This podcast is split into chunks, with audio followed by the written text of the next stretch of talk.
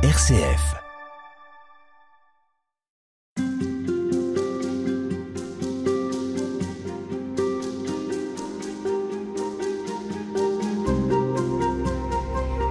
Qu'est-ce que l'homme au fond et quelle est sa vocation? Cette question abyssale occupe les philosophes, les penseurs, les anthropologues et autres scientifiques depuis des millénaires. Elle est également objet de réflexion pour les théologiens de toute confession. Pour tenter de répondre à cette question, Laetitia Calmen, vous nous proposez un voyage à travers les Écritures, car la Bible nous raconte l'histoire d'une alliance entre Dieu et cet homme qu'il a créé à son image. Bonjour à vous. Bonjour Véronique. Merci, euh, merci d'avoir accepté notre invitation dans Halte Spirituelle. Vous êtes théologienne, vous enseignez euh, au Collège des Bernardins à Paris et vous êtes également experte pour la congrégation de la doctrine de la foi. Alors j'aimerais évidemment vous demander de nous expliquer dans quelles circonstances vous avez écrit ce livre, Les enfants de la promesse, paru euh, chez Artege. Est-ce qu'il vous semble que il y a une nécessité aujourd'hui à essayer de, de comprendre ce qui lie Dieu et l'homme et l'histoire de ce, de ce lien en fait? Alors le contexte du livre, il est, assez simple.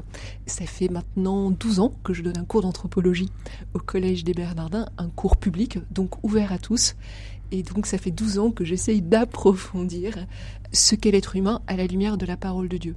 Et au fur et à mesure des années, j'ai vu à quel point ça concernait euh, vraiment chacun. En fait, c'était un chemin qui pouvait éclairer toute personne par rapport à, son chemin de vie en plus des questions évidemment que porte notre société. Hein. On peut penser à la théorie du genre. Hein, comment est-ce que la parole de Dieu peut porter un éclairage sur ce que veut dire être humain, sur ce que veut dire être homme, être femme, sur cette question difficile et puis ce, ce, ce concept difficile de la vocation. Qu'est-ce que ça veut dire que l'homme a une vocation puisqu'il est créé à l'image et à la ressemblance? En fait, ce sont des termes qu'on entend hein, euh, quand on a une culture chrétienne, mais essayer de les revisiter à la lumière de la parole de Dieu pour leur donner du contenu me semblait important. La parole de Dieu, c'est-à-dire les textes bibliques. Les textes bibliques en tant qu'ils contiennent la parole de Dieu. En fait, quand vous lisez un texte, vous lisez un contenu.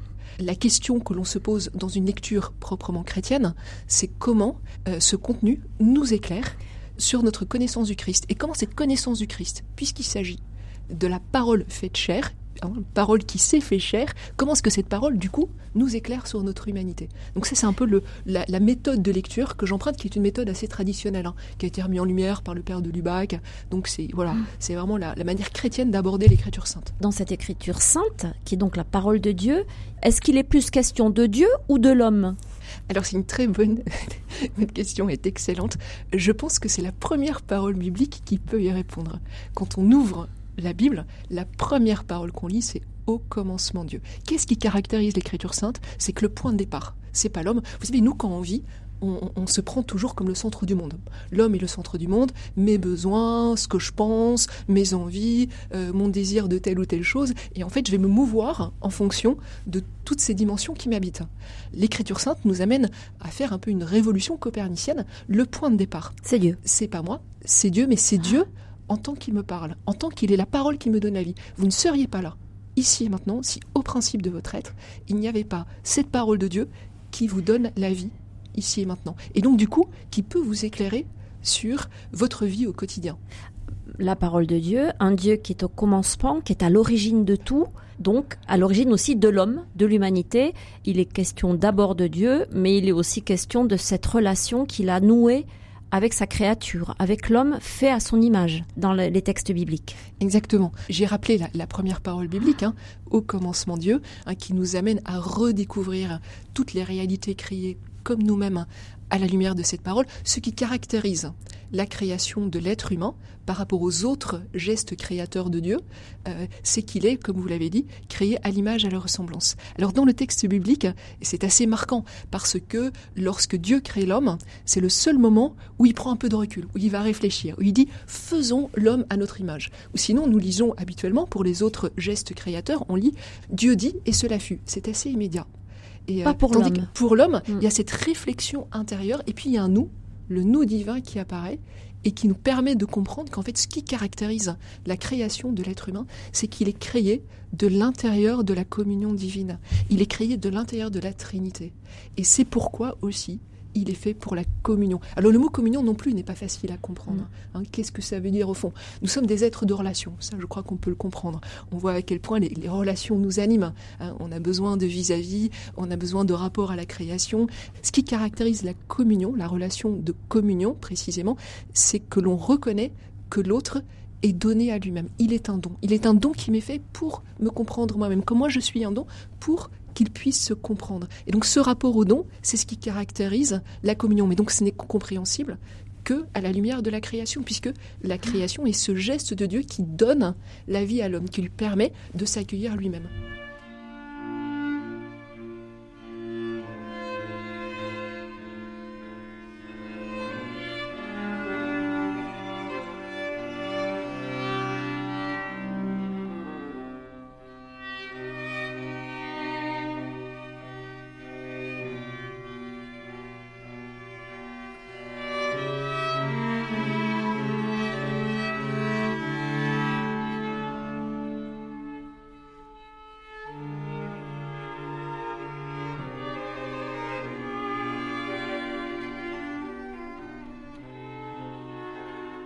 Spirituelle, Véronique Elzieux. Marie-Laetitia Calmain, est-ce qu'il y a une définition de ce qu'est l'homme dans la Bible? Alors, une définition, je ne pense pas que l'homme puisse être enfermé dans des concepts. Hein. Euh, quand on aborde l'être humain à la lumière de l'Écriture sainte, on le découvre à partir de Dieu, ça veut dire à partir de la façon dont il est créé, à partir de la façon dont Dieu lui parle.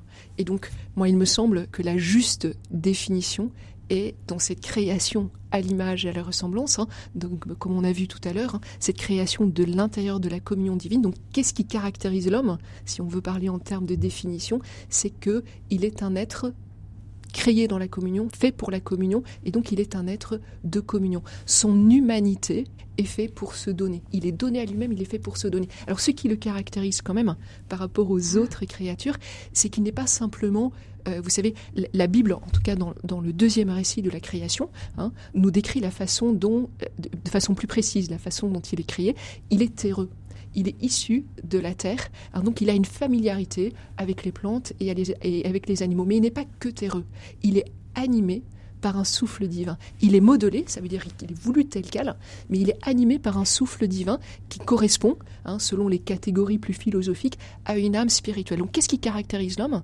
C'est que à la fois il a une grande familiarité avec l'ensemble des créatures terrestres et en même temps il est capable d'être en dialogue avec le monde spirituel et en particulier avec son Créateur. Il est un interlocuteur pour son Créateur et Dieu lui parle. Dieu lui donne un commandement, Dieu lui dit soyez féconds, etc. Actuellement, on prend la mesure des dégâts que l'humanité a été capable de faire à l'encontre justement de cette création qui lui est donnée de la nature, de l'environnement. Et euh, certains disent que finalement, l'homme est pire qu'un animal. Vous qui abordez cette question d'un point de vue chrétien, d'un point de vue biblique, est-ce que pour vous c'est recevable ce genre d'objection Que l'homme est toxique finalement vis-à-vis de la création? Euh, Comme je viens de le rappeler, il est doué d'une âme spirituelle, ça veut dire qu'il est doué de liberté. Alors cette liberté, elle peut s'orienter d'une bonne manière, comme elle peut aussi, et on en fait l'expérience au quotidien, euh, s'orienter de façon plus destructrice pour ce qui est de l'ordre du rapport à sa création, hein, donc tout ce qui touche au désordre climatique, à toutes les questions écologiques, moi, il me semble que le drame de l'homme aujourd'hui, c'est qu'il est devenu esclave de la consommation. Moi, je suis très impressionné. Hein. J'habite à Paris, près de la rue de Rivoli. Le dimanche, les jours fériés, tout est ouvert. Ça veut dire qu'il n'y a plus un moment où l'homme, où l'humanité s'arrête et propose un temps de repos. Et du coup, il me semble qu'à travers ce rythme de vie qui est sans limite, en fait, l'humanité s'épuise, mais l'humanité épuise aussi la création. Et donc, il me semble hein, que la question, si on en revient à la question climatique, écologique, le désordre que l'homme introduit dans la création, est d'abord lié au fait qu'il ne se repose plus. Il n'est plus capable de se poser pour reconnaître que la création est un bien, est un don. Si on veut aborder la création de façon ordonnée, il faut reconnaître la vie qui l'anime. Et pour reconnaître la vie qui l'anime, il y a un moment donné où il faut pouvoir regarder cette vie et pouvoir se l'approprier. Hein. Donc le fait que l'homme s'épuise, le fait qu'il ne s'arrête plus, à mon avis, le drame en tout cas par rapport à la création, c'est cela. Et en fait, il laisse sa liberté s'enfermer dans un désir de se combler lui-même qui est sans fin en fait. Et qui ne peut pas le rendre heureux le désir de consommation mm. euh, Je pense que c'est une fausse question en fait. D'ailleurs, on en fait tous l'expérience. Qu'est-ce qui nous rend profondément heureux? C'est pas forcément hein, les biens que l'on possède. Hein. Qu'est-ce qui nous rend profondément heureux? C'est d'être aimé et d'aimer c'est d'avoir un regard bienveillant sur nous qui nous révèle notre humanité, qui nous donne de grandir, qui nous donne un espace de liberté. Et on est heureux aussi quand on offre ce regard bienveillant. Hein, c'est ce qui caractérise les relations de communion que j'ai exprimées tout à l'heure. C'est ça au fond qui nous rend heureux. C'est pas le fait de posséder. La possession, si vous voulez, c'est peut-être des moyens, mais là encore, qui peuvent avoir un côté très satisfaisant quand même. Qui peuvent avoir les biens, les, gérer les biens de la création qui nous sont donnés. C'est vraiment quelque chose de fondamentalement bon, quoi. Euh, d'ailleurs, la doctrine sociale de l'Église rappelle que la propriété privée est une réalité bonne en fait. Posséder est une réalité bonne. Mais plus profondément que la possession, c'est qu'est-ce que je fais de ces biens? Est-ce que je les mets au service du bien commun? Ça veut dire du bien de chacun. Voyez? Est-ce que je permets à travers ces biens à l'autre de trouver un chemin de vie, de croissance, d'épanouissement? Et c'est ça qui va me rendre heureux ce n'est pas le fait de posséder ou bien d'utiliser moi-même, c'est bien qui va me rendre heureux, même si ça peut être utile, c'est un niveau d'utilité, euh, mais ce qui va me rendre heureux, c'est d'en faire un moyen pour faire grandir euh, les relations de vie, les relations de communion.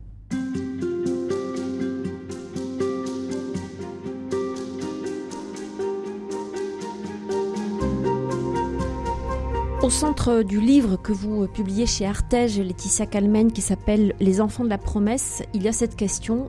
Qu'est-ce que l'homme au fond? Qu'est-ce que l'humanité? Vous vous appuyez tout au long de ce livre sur les textes bibliques, sur ce qu'ils nous disent de Dieu et de sa relation à l'homme. En quoi ces textes peuvent-ils nous parler aujourd'hui de ce que nous sommes, de cette vocation aussi à laquelle nous sommes appelés que vous avez euh, euh, évoquée précédemment? Alors évidemment, ce sont des textes très anciens. Hein, en particulier le livre de la Genèse. Donc, on peut se demander bah, quel rapport ils ont avec notre vie d'aujourd'hui. Voilà, votre question est tout à fait légitime. En quoi est-ce que ces textes peuvent nous éclairer aujourd'hui par rapport aux problématiques actuelles Alors ce qui caractérise le texte biblique parmi l'ensemble, je dirais, des œuvres littéraires, c'est que c'est un texte inspiré et donc qu'il contient en lui-même la parole de Dieu, qui est la parole créatrice, qui est la parole au principe de notre être.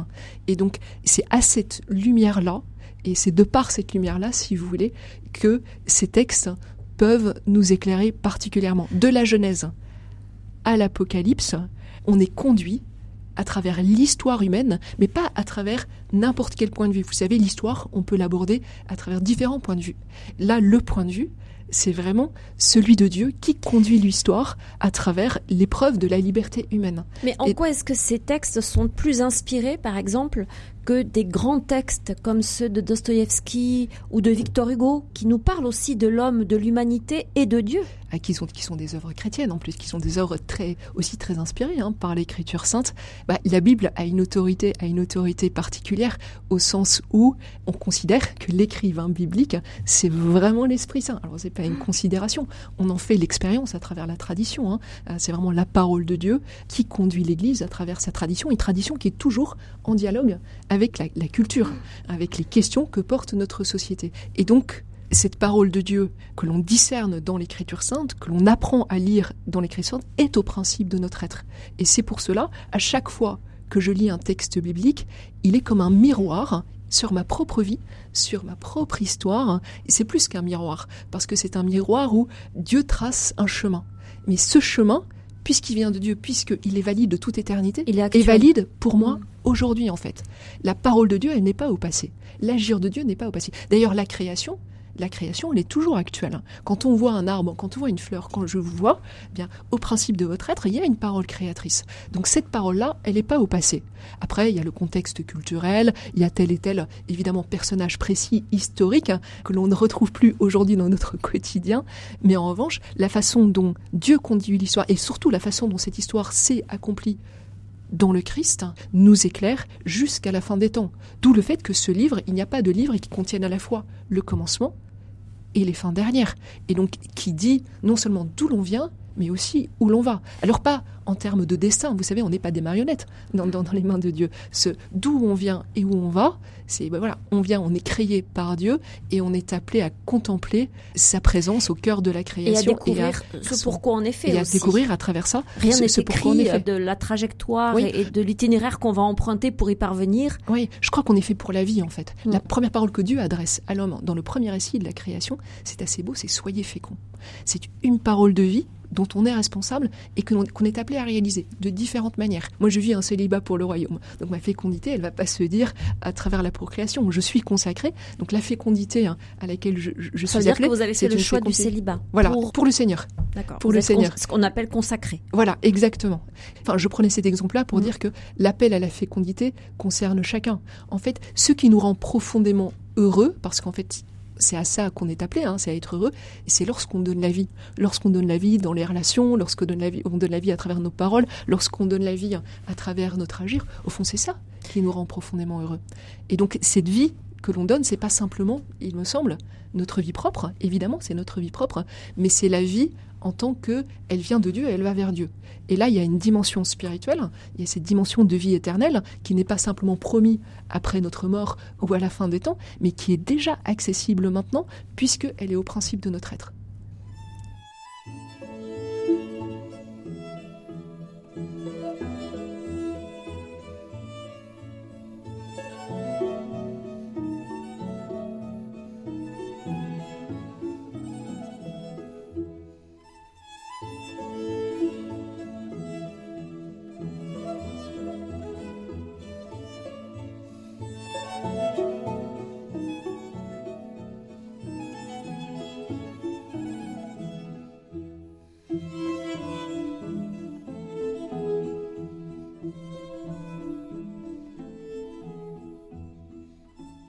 Halte spirituelle, Véronique Elzieux.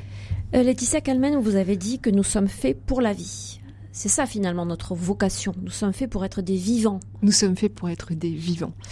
Et pourtant, l'origine de l'humanité est marquée par euh, un meurtre. Est-ce que c'est pas ça finalement le, le péché originel? Un frère qui tue son autre frère par jalousie, par euh, envie. Mhm. Et là, il y a déjà une, véritable rupture. Alors, qu'est-ce que ça dit de l'homme, ça? Alors, quand vous parlez de, péché originel hein, par rapport au, meurtre d'Abel hein, commis par Cain, moi, je dirais plutôt que c'est la conséquence immédiate du péché originel. En fait, le péché originel, il concerne d'abord le premier couple, hein, en tant qu'ils se sont détournés de la parole de vie de Dieu. Ils ont désobéi, donc ils se sont, ils ont inscrit à travers leur être, dans leur manière d'écouter, dans leur manière de parler, dans leur manière d'agir, ils ont inscrit une rupture dans leur relation à Dieu. Par ce fait, la vie comme un don est plus difficile à accueillir. Malgré ça, malgré ce péché qui, en principe, devait conduire à la mort, la vie continue et l'homme et la femme vont concevoir, vont donner la vie. Et donc euh, c'est là où intervient effectivement le récit auquel vous vous référez, hein, euh, donc l'histoire de Cain et d'Abel. Alors leur fils. Leur fils, exactement. L'histoire est vraiment intéressante parce que ça rejoint vraiment notre quotidien en fait. On voit Cain qui est l'aîné, euh, Abel qui est le second, l'un et l'autre. œuvrent, œuvrent au quotidien, travaillent au quotidien, ont un rapport à la création, et l'un et l'autre vont offrir le fruit de leur travail à Dieu et enfin ce qui est ce qui est plutôt normal en fait.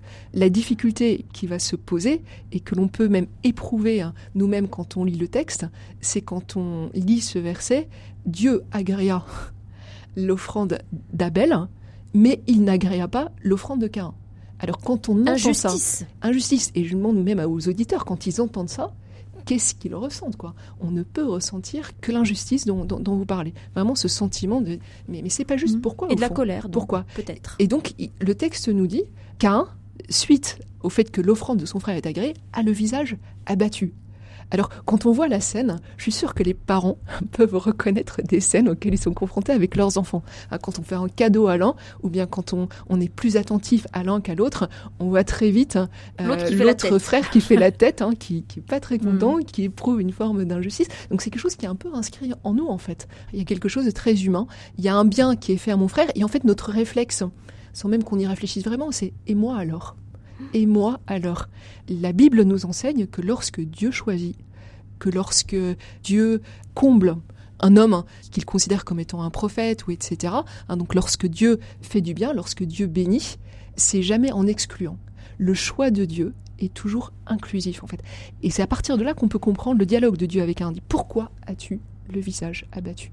Ne relèverais-tu pas la tête en fait? Pourquoi est-ce que tu te réjouis pas du bien qui est fait à ton frère? En fait, c'est peut-être ça qui caractérise la fraternité aujourd'hui. La difficulté qu'on a à, vivre la fraternité, c'est qu'on est tellement centré sur nos besoins, sur nos manques, etc., qu'on a du mal à se réjouir du bien euh, dont mon frère peut être bénéficiaire.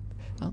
Et, donc, c'est la question que pose Dieu, et mystérieusement, Cain ne répond pas, il n'entre pas en dialogue avec Dieu, il ne se laisse pas interpeller sur ce questionnement. Et Dieu décrit hein, de façon très précise ce qui est en train de se passer.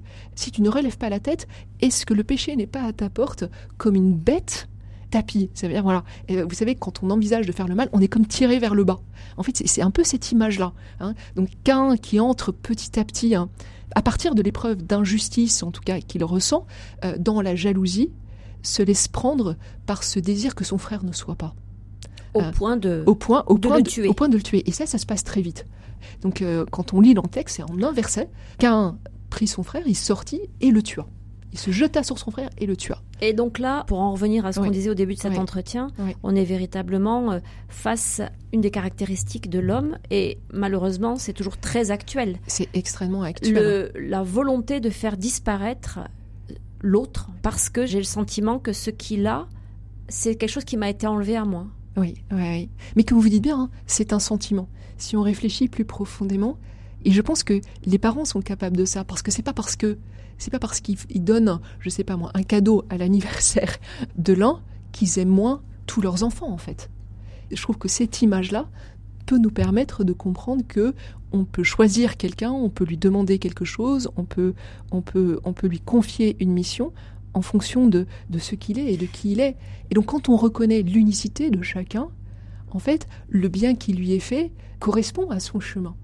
Et le drame, c'est que on a du mal à se réjouir de ça parce qu'on est, c'est comme si on était incapable de reconnaître ça pour nous-mêmes. hein. Et moi, je me dis aujourd'hui qu'on me consacrait, je suis vraiment euh, dans, dans l'action grâce du chemin qui est le mien, qui n'est pas le même qu'une amie qui est mariée, etc., etc.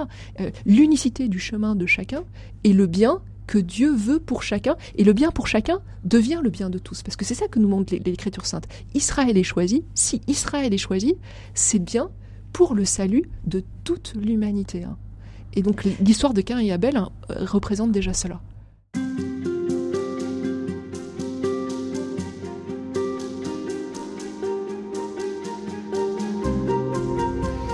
Nous l'avons vu avec vous, euh, Laetitia Kalmen, dans euh, les tout premiers livres, dans les tout premiers textes bibliques, notamment dans la Genèse.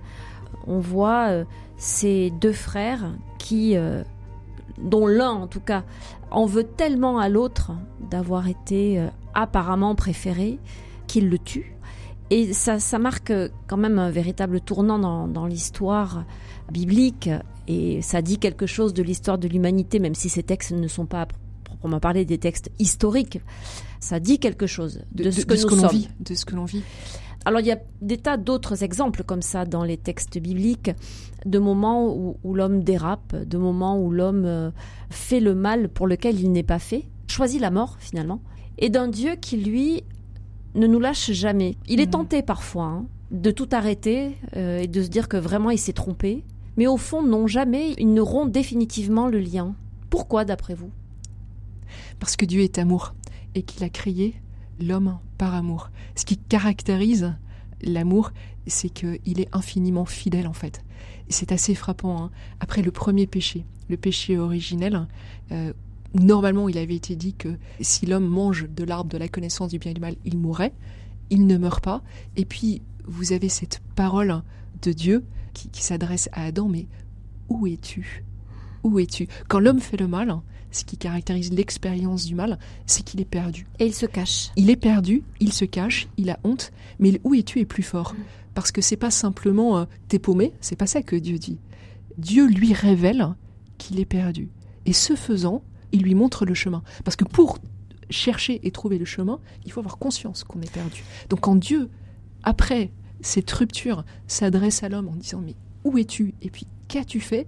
C'est déjà un chemin pour le retrouver. Donc Dieu continue à mm. faire alliance en fait. C'est ça qui, c'est ça. qui est impressionnant. Et en travers ces mots où es-tu, c'est aussi une manière de dire à l'homme qu'il le cherche. Oui. Qu'il continue de le chercher. Qu'il continue de il le chercher. pourrait se satisfaire du fait qu'il est caché, qu'il est planqué quelque part, euh, qu'il ne veut plus que Dieu le regarde. Dieu, mais non. Dieu continue de, de, le chercher, en tout cas de, de lui révéler qu'il est perdu, pour que librement il puisse se tourner vers son Dieu.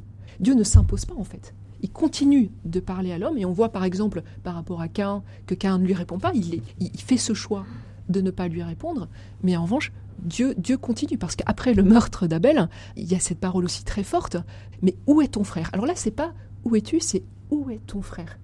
Comme si Dieu voulait permettre à Cain de prendre conscience qu'il a ôté une vie en fait. Alors la vie, mystérieusement, à travers l'expression, n'est pas tout à fait ôtée puisque le sang du frère crie vers Dieu, crie de la terre vers Dieu. Il y a le cri de la terre marqué par le sang. Et moi, ce qui m'impressionne dans ce texte-là, c'est vraiment l'actualité. L'actualité, de voir qu'il y a des lieux, des environnements qui sont infiniment marqués par la violence humaine. Et là aussi, l'alliance de Dieu retentit. L'alliance de Dieu qui nous interpelle et qui nous pose la question, mais qu'as-tu fait de ton frère? Et c'est vrai, nous sommes le gardien de notre frère. Donc plus profondément que le sang qui crie, comment est-ce que je renoue avec le frère que j'ai blessé Comment est-ce que je retrouve le sens de la fraternité? Et au fond, toute l'alliance biblique, toute l'histoire biblique nous conduira jusqu'à la Pentecôte à retrouver le sens de cette fraternité, qui même après la Pentecôte n'est pas de l'ordre de l'évidence. Hein. On voit bien que ça reste un défi au quotidien. En tout cas, Dieu nous donne les moyens pour le vivre. Alors, cette alliance que Dieu a nouée avec l'homme, mmh. qu'est-ce qu'elle dit de l'homme aussi? Qu'est-ce qu'elle nous révèle de, nous-mêmes? Donc vous l'avez dit, euh, Dieu est amour, mais là vous nous dites ce qu'est Dieu. Mhm. Mais à travers cette alliance et le fait que Dieu ne nous lâche finalement jamais, mhm. il renoue, il revient. Mhm. Euh, il y a le déluge, mais finalement, euh, il sauve ce qui doit être sauvé pour que l'humanité reparte. Enfin, sans cesse, il revient. Qu'est-ce que ça nous dit de nous? Ça nous dit beaucoup de choses de nous, hein, puisque nous sommes créés à son image et à sa ressemblance. Ça veut dire qu'on vaut le coup L'agir de Dieu, alors, non seulement ça veut dire qu'on vaut le coup, mais qu'on est infiniment aimé. Et que cet amour infini, on en devient responsable en fait. Quand Dieu donne une mission, il révèle à l'homme le salut dont il devient bénéficiaire pour que il s'en fasse euh, lui-même le médiateur, si vous voulez, un peu comme Moïse, qui va être le porte-parole de Dieu pour faire alliance avec le peuple d'Israël, en fait, à travers les dix paroles. Mais là où ça apparaîtra avec énormément de force, évidemment, euh, c'est dans l'Évangile, au moment où euh, Dieu se fait homme. Donc il va jusqu'à nous dire comment nous sommes appelés à vivre de son amour infini jusque dans l'intime de notre chair. C'est-à-dire à devenir nous aussi des hommes euh, à devenir pleinement humain par la grâce de Dieu. Hommes et femmes. Hein, hommes et femmes, bien sûr. d'homme avec un grand H, on est bien d'accord. Oui, oui, oui, Être homme et femme à l'image de Dieu. Mais se dire que Dieu a accepté, Dieu infini, accepte de se faire fini pour nous montrer le chemin, pour nous dire que la finitude a un sens qui est infini. C'est quand même incroyable. C'est l'amour dans toute son expression en fait. Et il y a là quelque chose de d'extrêmement révélateur sur la façon dont nous-mêmes nous sommes appelés à, à, communiquer cet amour, en particulier hein, aux personnes qui souffrent de différentes fragilités, vulnérabilités, etc.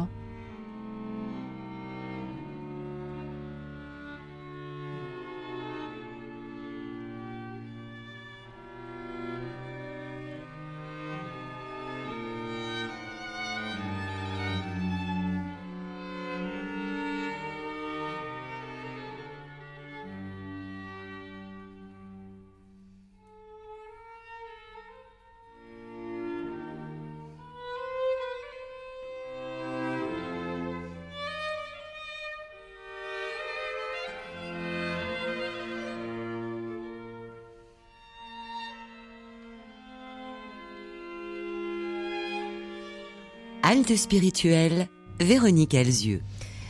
Marie-Laetitia Calmen, si on considère que l'histoire de, l'humanité, de cette alliance avec Dieu, est comme un chemin, euh, comme une progression, une, route, est-ce qu'on pourrait imaginer que Dieu, pour pas qu'on soit complètement paumé quand même, a laissé des balises, des repères? C'est un peu ce que vous dites dans votre livre. dans cette alliance, il y a euh, des règles, il y a des repères que sont euh, le décalogue, que sont les béatitudes, que sont aussi bah, la, loi nouvelle que nous donne euh, le Christ, qui est de, nous aimer les uns les autres et, d'aimer nos ennemis. Ça, c'est un peu le fil rouge finalement, comme des GPS sur ce chemin. Oui. Et ce qui m'impressionne dans l'histoire biblique, c'est que au final, Dieu ne cesse de nous parler en fait. Mm. Alors évidemment, je, comprends hein, qu'on puisse se poser la question parfois de la manière dont il nous parle quand il est question de la colère de Dieu, des malédictions, etc. Mais quand il est question de colère ou de malédiction, en fait, c'est ce qui vient révéler la conséquence de notre prise de distance en fait. Vous savez, Dieu prend l'homme au sérieux, l'homme est un véritable interlocuteur et donc il respecte sa liberté, donc il lui révèle les conséquences de son acte. Donc ce qui est très fort, c'est que toute parole, suite au soyez fécond, au fond, est une parole de vie. Moi je dis souvent à mes étudiants, au fond, il n'y a qu'une seule parole que Dieu a prononcée dans toute l'écriture sainte, c'est donner la vie à la manière dont je la donne en fait. Après, ça s'exprime à travers différentes formes, et donc le décalogue, les dix commandements, les dix paroles mmh. sont une expression de cette parole de vie, qui est une parole en même temps libératrice, parce que plus on découvre que la vie nous est donnée, plus on accède à notre humanité et plus on devient des êtres libres en fait. Et donc chacune des dix paroles, chacune des paroles en tant que telles, mais aussi l'ensemble et la logique des dix paroles est un chemin de vie et de libération exceptionnel. Donc c'est pas simplement des balises au sens de permis défendu, c'est plutôt une parole qui m'éclaire sur ce pourquoi je suis fait. Et si je réponds, eh bien, j'accède à une liberté plus grande. Et c'est la raison pour laquelle, pour introduire le don des dix paroles, le Seigneur se présente lui-même, en fait. Il dit, je suis le Seigneur Dieu qui t'est libéré euh, d'Égypte. Donc le Dieu qui parle est un Dieu qui donne la vie et est un Dieu qui libère. Et quand on l'écoute et quand on écoute chacune des paroles et qu'on les met en pratique, on découvre à quel point la loi, c'est pas simplement une règle extérieure mm. qui nous conduit, qui contraint, c'est vraiment une parole qui nous éclaire sur la, la grandeur, la beauté, la profondeur de la vie et de l'amour de Dieu qui nous est communiqué à travers cette vie. C'est la même chose pour les béatitudes, enfin qui Exactement. Exactement. Encore, euh, c'est presque un pas supplémentaire, on aurait envie de dire, mais en tout cas, tout ça, ça nous révèle que nous sommes faits pour être des vivants, donc debout, qui choisissent la vie et libres. C'est pas rien quand même. C'est pas rien. Je pense que la liberté, elle est, elle est jamais totalement acquise. Mm. Je pense qu'elle sera acquise quand nous serons ressuscités. Hein. Donc c'est un travail perpétuel. Et c'est pas un travail.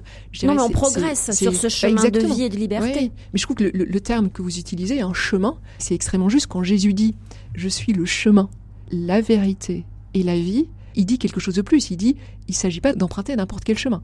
Il faut emprunter un chemin qui correspond profondément à qui vous êtes. Et quand, quand Jésus dit ⁇ Je suis le chemin, je suis la vérité ⁇ il nous rappelle que Dieu s'est fait homme et que du coup, il est, il est la personne qui peut nous éclairer au mieux sur notre humanité en nous communiquant la vie. Je suis le chemin, la vérité et la vie. Et c'est du sur-mesure finalement pour chacun d'entre nous? Alors, il y a des lois humaines qui concernent notre nature humaine. Vous savez, vous vous mettez votre main dans le feu, vous allez vous brûler. Eh bien, il en va de même, si vous voulez, d'un point de vue de la morale chrétienne. La morale vise à nous situer par rapport au bien de notre nature humaine. Mais plus profondément, si vous voulez, simple que la morale chrétienne, il, il y a la vocation de chacun. On est toutes les deux appelés à faire le bien. La manière dont on va accomplir le bien sera unique.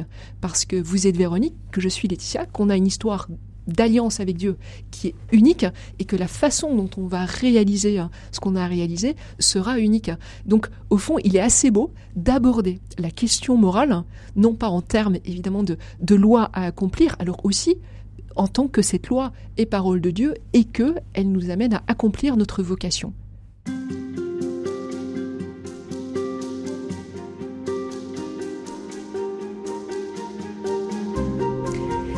Les enfants de la promesse, c'est le titre du livre que vous publiez aux éditions Artege, Marie-Laetitia Calmen. Je rappelle que nous évoquons avec vous euh, bien le sujet de ce livre dans ces haltes spirituelles. Euh, dans lesquelles nous essayons de comprendre ce qu'est l'homme finalement et puis son lien avec Dieu, cette alliance qui nous unit à lui. Je, je voudrais citer le titre d'un autre livre, celui de Maurice Zindel, qui disait Je crois en l'homme ce genre d'expression et le titre de ce livre, ça vous évoque quoi? Je trouve que le titre est assez beau. Je crois en l'homme, au sens où je me rappelle de cette expression très forte euh, de Jean-Paul II, hein, une expression qu'il a reprise de, de Paul VI. L'homme la route de l'Église. Plus on, écoute l'homme, plus on apprend à le connaître, aussi à travers ses vicissitudes, comme à travers la splendeur de sa vocation, plus on apprend à le connaître, plus on découvre, au fond, le salut aussi qui nous est offert et la grâce qui est venue apporter le Christ, quoi, le, Verbe incarné. Donc croire en l'homme, c'est pas contraire à notre relation à Dieu. Ça dit quelque chose aussi quand même de notre immense dignité ça dit quelque chose de notre immense dignité. Hein. Et de nos capacités. Avec complètement. Euh, on a déjà parlé de la liberté, hein, de ce souffle spirituel hein, qui nous habite et qui fait de nous des êtres capables de Dieu, capables de lui répondre, capables de vie spirituelle, capables de, aussi de communiquer cette vie aux autres. Donc de ce point de vue-là, notre vocation, elle est immense. Est-ce que vous ne pensez pas qu'il pourrait y avoir un risque du point de vue chrétien à essentiellement envisager l'homme du point de vue justement de sa finitude, de ses limites, de sa capacité à faire le mal. L'homme est aussi capable du meilleur. On a souvent tendance à appuyer sur le fait qu'il est capable du pire, mais euh, il se vit euh, et il se fait quand même de très belles choses dans le monde. Oui, Mais c'est sûr que le bien fait souvent euh, moins de bruit que le mal. Il paraît. Et qu'il y, a aussi une complaisance en nous qui fait que rien que d'un point de vue des informations, des nouvelles, etc., c'est le mal hein, qui va nous marquer. C'est le mal qui va faire le buzz. Enfin, ça fait vendre. ça fait vendre. Mais ça dit quelque chose de la concupiscence qui nous habite, de cette tendance en nous qui est attirée par le mal. Or, la manière, je de, de surmonter cette tendance, c'est de reconnaître que l'évangile est une bonne nouvelle et que la bonté, que le bien est plus profond que le mal, que l'amour est plus profond que, la haine, et que cette parole-là, elle existe parce que le Christ est ressuscité. Si le Christ est ressuscité, ça veut dire vraiment que la vie a vaincu la mort. Et cette parole-là, elle enveloppe toutes les autres paroles. Alors vous parliez des limites et de la vulnérabilité, que moi je situe pas tout à fait au même niveau, si vous voulez, que le mal dont l'homme est capable. Moi je pense que c'est quand il est face à ses limites quand il est face à sa vulnérabilité, que l'homme peut donner le meilleur en fait. Euh, c'est à ce moment-là qu'il va reposer ses forces sur un plus grand que lui. Hein. c'est quand je suis faible que je suis fort. Moi, je suis très frappé de voir. Et vous savez, aujourd'hui, dans l'Église, on parle beaucoup de mission. Hein. et puis alors, il y a, y a pas mal de livres qui sortent sur la façon d'être le plus missionnaire possible, avec autant de formules et de techniques, etc. Moi, je me dis, mais la personne qui est dans la maison de retraite hein, et qui tous les jours vit ce qu'elle a à vivre à travers, à travers les limites qui lui sont imposées, les limites de son corps, les limites de l'espace, etc. Et qui, dans son épreuve au quotidien, dit oui à Dieu, euh, sourit à la personne qui arrive, ce bien-là, il a un retentissement mais inouï. Il faut qu'on redécouvre qu'au fond l'évangile, c'est pas simplement de dire ben, Jésus est vivant. Jésus se donne, donne sa vie au cœur au cœur, au cœur de cette vulnérabilité, de la fragilité, de la blessure, de la souffrance, de la limite et de la mort. C'est là où, de, où, il donne sa vie. Dans le monde, des, milliards de personnes font le bien sans le faire au nom du, Christ. Mhm. Ce bien dont ils sont capables et dans lequel ils mettent tout ce qu'ils sont, oui. ça leur vient d'où? Ça leur vient de qui? Ben, en tout cas, la, Bible ne parle pas que des chrétiens. La Bible parle de l'homme créé et de l'homme qui est fondamentalement créé bon. Même si le péché a inscrit un abîme dans notre relation à Dieu et inscrit un abîme dans notre être, c'est la raison pour laquelle l'homme va se cacher, l'homme et la femme vont se cacher l'un de l'autre, fondamentalement, au principe de son être, il y a cet acte créateur qui est bon. Donc l'homme est fondamentalement bon et fait pour le bien. Et donc ça, il peut y accéder à travers sa raison. Euh, donc, il, euh, et je, pense hein, que des non-croyants euh, pourraient très bien signer le fait que faire du bien, ça rend heureux. Je pense mhm. que là, on ne parle pas de Dieu, on ne parle pas de la révélation, on ne parle pas de théologie. faire le bien rend heureux. En revanche, quand je fais le mal, on, l'expérimente tous, bah, je me défais il y a un abîme qui vient en moi, j'ai envie de me cacher, etc., etc. le mal a un retentissement. Et donc cette expérience-là, on peut la reconnaître avec la raison humaine.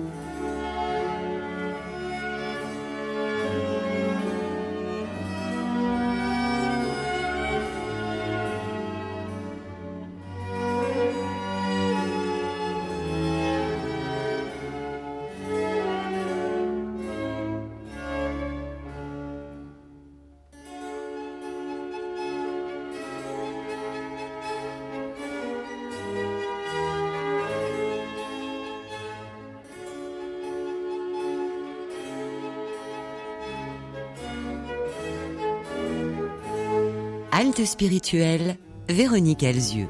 Vous avez parlé de communion un peu plus tôt dans ces entretiens, euh, Laetitia Calmène. Et dans votre livre, vous parlez aussi d'autonomie. Comment ça s'articule? Est-ce que c'est antagoniste? Est-ce que ce sont des étapes différentes dans une vie d'homme, d'humanité? Alors le, mot autonomie, euh, je pense qu'on peut l'entendre de différentes manières. Autonomie, ça vient du grec, hein, autonomos, c'est à soi-même sa propre loi. Alors la question de fond, c'est quelle est ma propre loi? Si c'est ce qu'on appelle traditionnellement, même si c'est difficile à comprendre, la loi naturelle, cette parole de vie que Dieu a inscrit en moi, si c'est ça ma référence, à ce moment-là, je vais être porteur de cette vie pour autrui et je vais pouvoir faire grandir la communion. Si en revanche, la loi à laquelle je me réfère est une loi individualiste, on va dire, de bien-être, euh, etc. Aujourd'hui, c'est un peu chacun sa propre loi et on a du mal à reconnaître ce qui peut nous être commun d'un point de vue de la vie, d'un point de vue du bien. D'ailleurs, la notion de bien commun, aujourd'hui, elle est plus communément partagée. On parle plus volontiers d'intérêt général, ce qui montre une somme d'intérêt individuel. Le mot intérêt, il est subjectif, en fait. Donc, si l'autonomie, c'est un choix personnel de loi, la question de fond, c'est à quelle loi est-ce que je me réfère? Est-ce que c'est cette loi de vie que Dieu a inscrit en moi et qui, au fond, nous réfère à la loi de l'Évangile hein, Aimez-vous les uns les autres comme je vous ai aimé. On a reçu la vie, c'est déjà un signe de l'amour de Dieu. On reçoit la vie éternelle dans le Christ et donc on est amené à communiquer cette vie-là. Si c'est ça ma loi, à ce moment-là, il peut y avoir une très bonne autonomie. Alors le terme a été discuté dans la tradition. Hein. Euh, au moment de, la rédaction euh, de l'encyclique du pape Jean-Paul II Veritatis Splendor, il a bien vu que le terme autonomie, qui avait été utilisé dans la constitution pastorale Gaudium et Spes, avait été compris de façon différente. Et qu'on pouvait comprendre, de dire, il y a la loi de Dieu, et puis moi, à travers mon autonomie, bah, je me débrouille comme je peux indépendamment de cette loi de Dieu qui peut m'éclairer, mais bon, voilà, je, fais comme je peux. Et c'est là où Jean-Paul II a précisé le terme de façon extrêmement euh, ajustée en disant il s'agit d'une théonomie participée.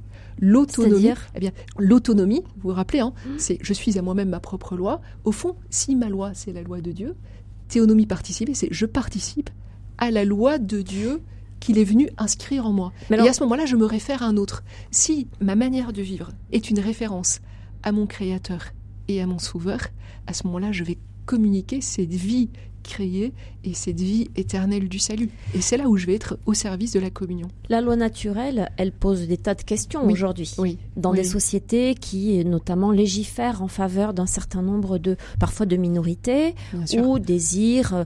Un des exemples les plus récents, c'est euh, la PMA, enfin, des questions de cet ordre-là, où la loi naturelle est remise en cause. Ça vous pose question? Ça vous met mal à l'aise? Euh, La loi naturelle, en fait, le mot nature, hein, c'est pas l'ordre biologique, d'accord? Le mot nature nous réfère vraiment à ce que l'on est fondamentalement. On a une nature qui nous distingue des autres créatures. On n'a pas la même nature que les animaux, si vous voulez. Il y a une manière dont on est généré, dont on grandit, euh, qui fait qu'on grandit de façon humaine. Donc la loi naturelle correspond à la loi de notre humanité. Hein. Alors, vous, parlez de la PMA, mais je crois une question beaucoup plus actuelle hein, qui risque d'arriver hein, prochainement dans les débats, c'est la question de l'euthanasie. Si, comme on se l'est dit tout à l'heure, la loi naturelle consiste à ce que je reconnaisse que la vie est un don, ôter cette vie dans le cadre de la fin de vie est contraire à ce pourquoi je suis fait. Mais ça ne vaut que si la référence qu'est Dieu, par exemple, à laquelle vous, vous vous référez comme chrétienne, est partagée par les autres. Je crois qu'on peut tous reconnaître que la vie nous a été donnée. Alors, moi, je reconnais à la lumière de ma foi que cette vie vient d'un créateur et qu'elle m'est par surcroît donnée par un créateur qui est un sauveur, d'accord? Mais effectivement, celui qui n'a pas ces mêmes références peut lui aussi reconnaître que la vie lui a été donnée à travers les générations. Il a des parents, il a des grands-parents. Ça veut dire que la vie, je l'ai pas achetée. La vie, c'est pas une possession que j'ai peu monnaie comme je veux, quoi. Mm. Elle m'est donnée. Ça veut dire qu'il y a une responsabilité. Comment est-ce que je réponds de ce don? Comment est-ce que je le respecte jusqu'au bout hein? C'est une vraie question. Je pense que quand on réfléchit en ces termes-là, rien que le mot dignité, qui aujourd'hui est utilisé de différentes manières, hein, on voit qu'il y a une promotion de l'euthanasie par prétexte de dignité, mais je dis que la dignité humaine est lié à ce don de la vie, hein, et que c'est le fait que la vie soit donnée, qu'elle puisse être transmise de façon responsable, qui fonde ce concept de dignité, qui nous appelle du coup à nous respecter les uns les autres jusque dans cette limite extrême qu'est la mort. Mais ça, on pourra en reparler.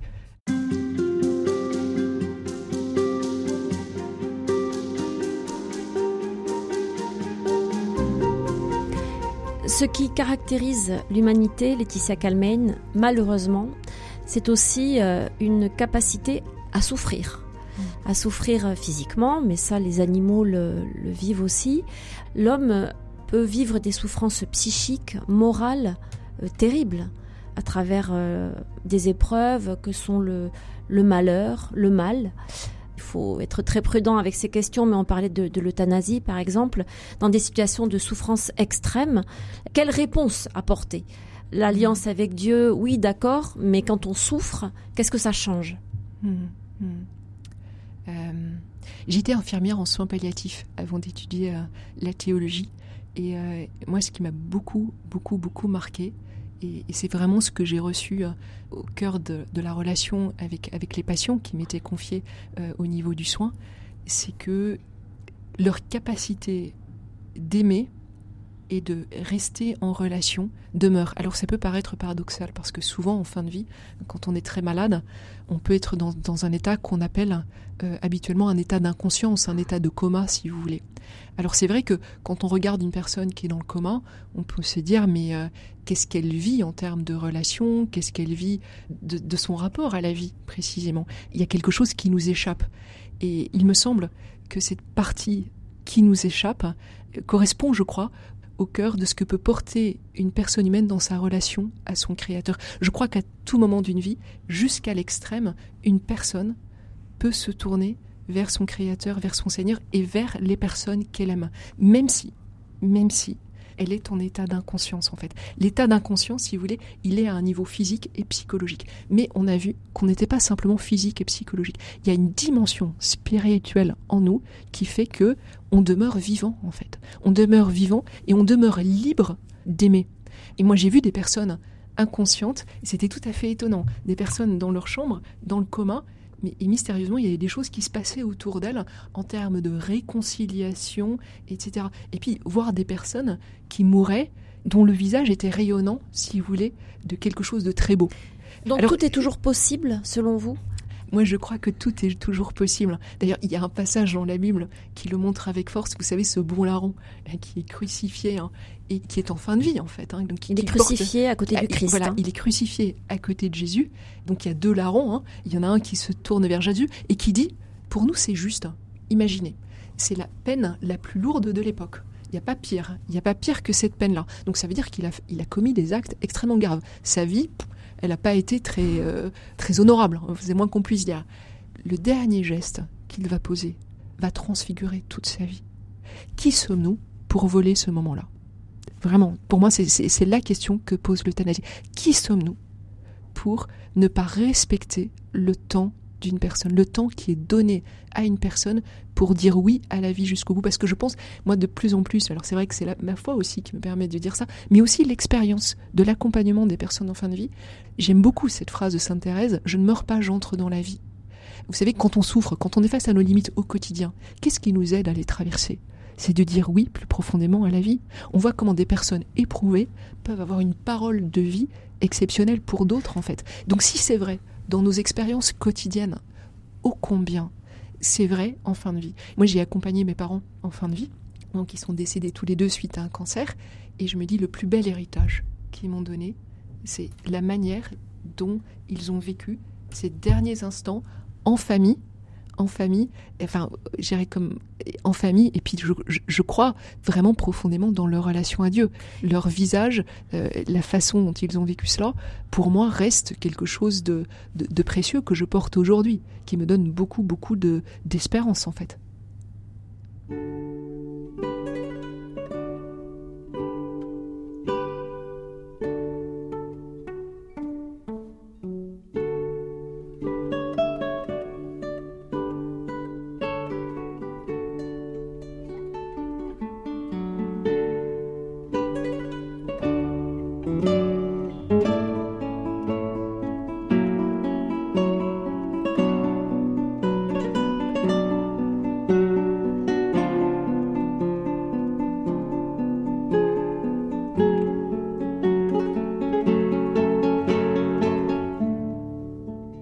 Halte spirituelle, Véronique Elzieux.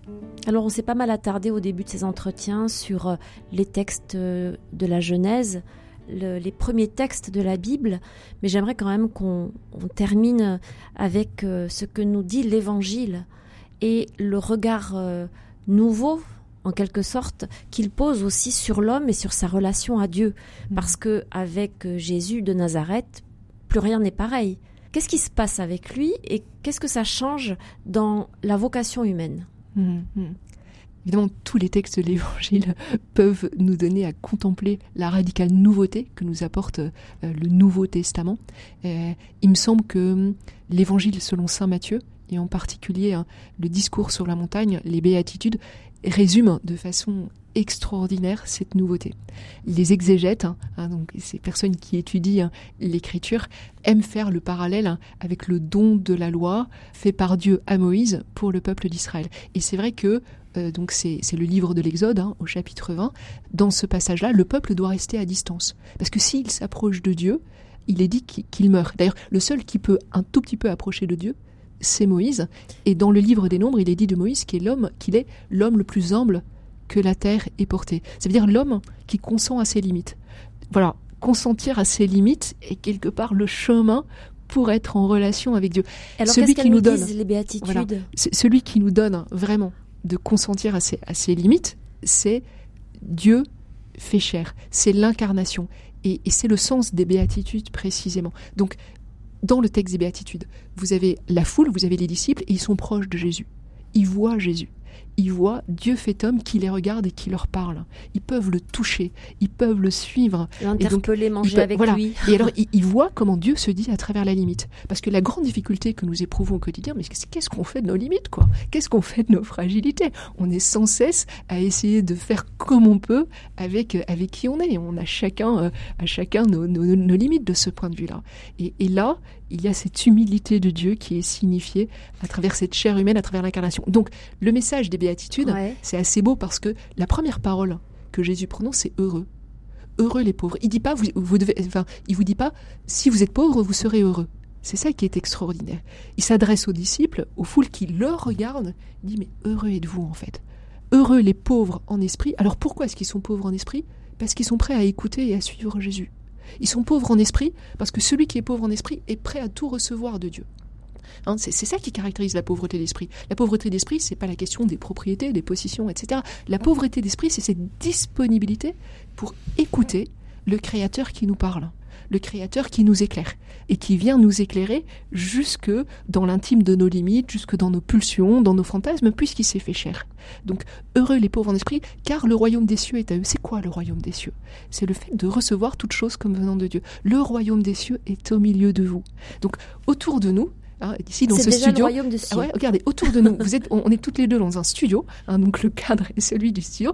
Si on reçoit cet espace comme un don de Dieu, et c'est vrai que c'est un don qui nous est fait. Alors vous pouvez dire, ben oui, mais je suis arrivé là parce que j'ai travaillé, etc. N'empêche qu'il y a quelque chose d'un don. Et donc, comment est-ce que je reçois toute chose à partir du commencement de Dieu? Et c'est ça le royaume des cieux. Dans la Bible, il y a un conflit hein, au niveau des royautés. Il y a toujours cette royauté humaine, cette royauté politique qui aboutit à des impasses. La royauté, et la royauté d'Israël, c'est loin d'être évident dans l'histoire biblique, j'entre pas dans les détails, mais là où la royauté apparaît avec toute sa force et dans son paradoxe plus profond, c'est quand il est dit de Jésus, au moment où il est crucifié, voici le roi des Juifs. C'est le roi des Juifs. La royauté, c'est la royauté de l'amour qui aime jusqu'à donner sa vie pour autrui. Et en fait, notre royauté, vous savez, on est baptisé. Alors si on est baptisé, eh bien, on est prophète, roi et prêtre. hein. C'est- les trois dimensions qui nous sont offertes dans notre baptême. La royauté à laquelle on est appelé, c'est cette royauté de Jésus. Et elle se décline à travers les béatitudes. Donc, heureux les pauvres en Inversé, qui esprit. inverse tout quand même, qui, Qui renverse tout. qui- tous qui- les, les- les repères Oui. et qui font des plus petits les plus puissants et les Exact- plus heureux finalement. Exactement, exactement. Donc en fait, vous avez d'abord heureux les pauvres, puis vous avez heureux les doux. Et c'est vrai que fait, la douceur, elle, est donnée dans la mesure où on reçoit toute chose comme un don de Dieu en fait. Donc heureux les doux. Et puis vous avez heureux les affligés. C'est vrai que ceux qui, les doux qui posséderont la terre, posséder la terre. On a vu dans, un autre entretien que que la terre, elle est très marquée par le sang d'Abel. Donc forcément, quand on a un rapport à la terre, on ne peut être qu'affligé. Il suffit de regarder autour de nous, il y a, il y a matière à être affligé. L'affliction n'est pas le dernier mot. Il y a le désir de justice qui est plus fort que, l'affliction. Alors c'est pas simplement un désir, c'est faim et soif de justice. Ça veut dire que ça traverse tout notre être. Et pourtant la justice n'est pas le dernier mot. C'est heureux les miséricordieux. Miséricordieux, c'est se laisser traverser en son cœur par la misère humaine. Heureux les miséricordieux, ils obtiendront miséricorde. Puis vous avez un, vous avez les artisans de paix, et puis au final, ces béatitudes qui peuvent dans un premier temps nous paraître insupportables, heureux les persécutés.